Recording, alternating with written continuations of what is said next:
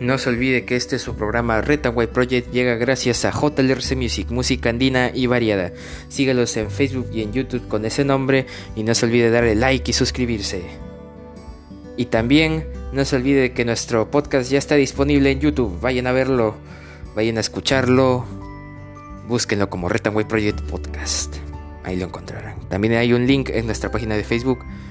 Y también no se olvide de seguirnos y compartir este su, su programa con sus allegados. Retanway Project.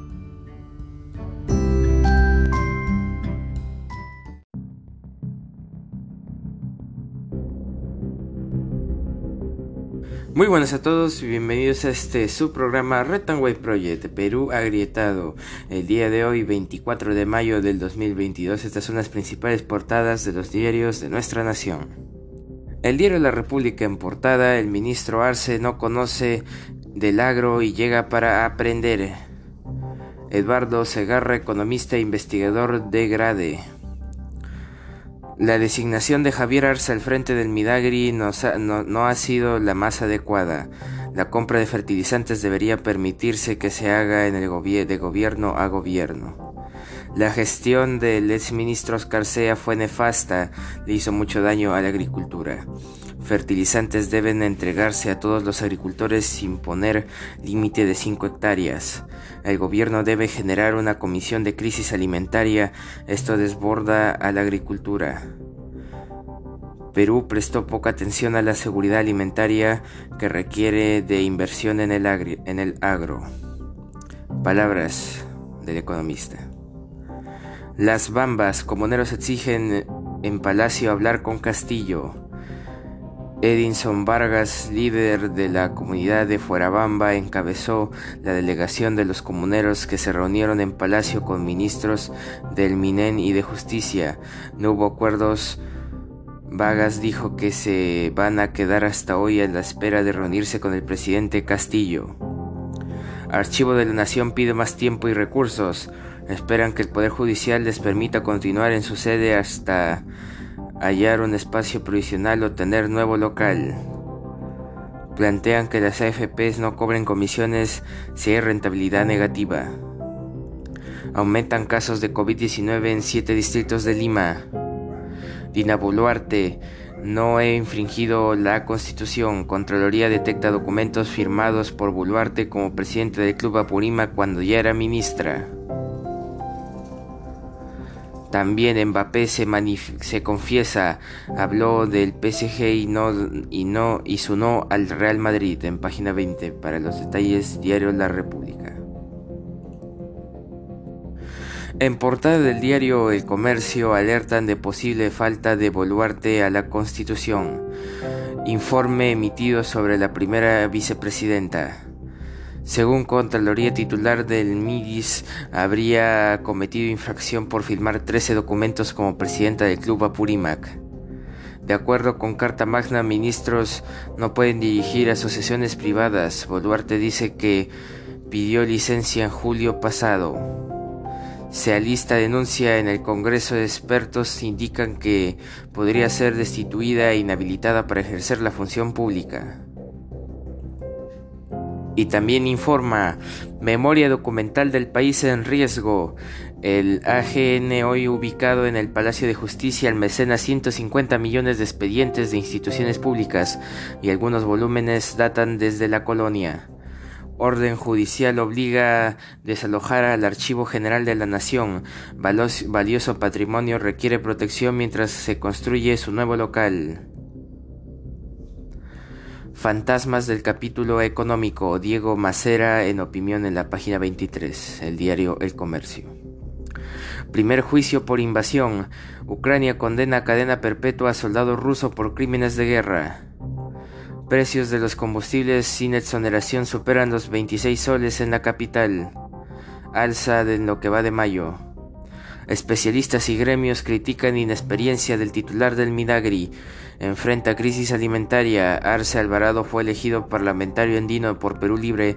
Respaldó a Cerrón en redes sociales. Hoja de vida. Javier Arce no cuenta con título universitario ni posgrado. Advierten que su perfil profesional no va de acorde con los retos del sector agrario. Y en encuesta del comercio Ipsos, el 88% considera que Gareca debe quedarse sin importar que se clasifique a Qatar.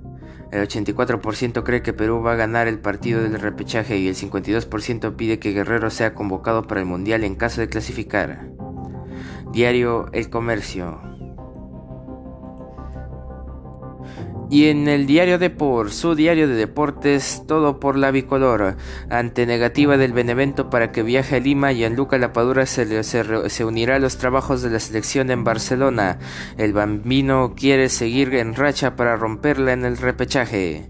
Especial 50 años de la final de la Copa. La U cayó ante Independiente. Diario Depor. Un día como hoy aparece esta portada en el diario Depor. Y en otras portadas el diario La Gestión, solo 6.000 de 950.000 proveedores del Estado cobran de inmediato. En portada del diario Perú 21, dos veces Dina, Boluarte dobletea, do, dobleteaba y dirigía asociaciones mientras era titular del MIDIS y vicepresidenta. Ministra de Inclusión Social es denunciada por infringir la Constitución. Alerta Beder. Contraloría advierte conflicto de intereses de asesor del presidente. Walter Albán, ex defensor del pueblo, todo el gabinete debió irse. Preparan diccionario gastronómico hispano, el sabor de las palabras, página 15. Digo, página 17. Al cierre de esta edición, el gobierno de Castillo y su, y su estrenado ministro Senmache pasó al retiro al general Tiburcio. Saca un general respetado por su trayectoria como Gein y lo, lo sucederá el general Vera Llerena. Y en portada del diario Correo, Dina contra las cuerdas podrían inhabilitarla a la vicepresidenta por infracción constitucional. Informe de la Contraloría revela que Boluarte participó en la gestión de una asociación privada del Club Departamental Apurímac cuando ya era ministra de Desarrollo, lo que está prohibido en la Carta Magna. Constitucionalista Natale Amprimo advierte que por dicha infracción el Congreso podría inhabilitarla para ejercer cargos públicos y sostiene que la eventual sanción afectará también a su puesto como vicepresidenta. Critican de designación de Javier Arce en Midagri por falta de experiencia, por no decir nula. Y a un año de la masacre, Comisión del Congreso nunca llegó a Vizcatán del N. Distritos como San Isidro, Milaflores, Surco, La Molina y San Borja focalizan alza de casos COVID. Diario Correo. Y un día como hoy, pues 24 de mayo, es el centésimo cuadragésimo cuarto día del año del calendario gregoriano, el que todos conocemos, el que todos usamos.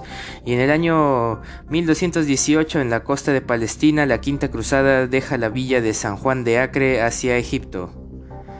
En el año 1881, Turquía cede a Grecia la región de Tesalia y la prefectura de Arta. En el año 1958 en Tokio, Japón, comienzan los terceros Juegos Asiáticos. En el año 1991 en Israel conduce la Operación Salomón evacuando a los judíos etíopes a Israel. La Operación Salomón fue una operación militar israelí que permitió en 1991 rescatar a judíos de Etiopía y llevarlos hacia Israel. Esta operación fue la inmigración más importante de la comunidad beta israelí hacia su nuevo hogar nacional. En el año 2002 en Rusia, Rusia y los Estados Unidos firman el Tratado de Reducción Ofensivas Estratégicas. En el año 2009 en España se constituye oficialmente la red de medios comunicativos. En 2017 en Quito Lenin Moreno asume la presidencia de Ecuador. En 2021, nuevamente en Quito, Guillermo Lazo asume la presidencia de Ecuador poniendo fin a 14 años de gobiernos de tendencia izquierda socialista. Y en 2021, en Lima, Perú, se registra una tormenta eléctrica, la cual es un fenómeno, un fenómeno, inhabitual, raro en la ciudad, y a la vez en una zona de la ciudad se reportó una lluvia de granizo. Fue interesante ese día. Y bueno, actualmente el dólar cotiza a 3.72 soles peruanos, un dólar, y el Bitcoin cotiza a 29.227.80 dólares estadounidenses.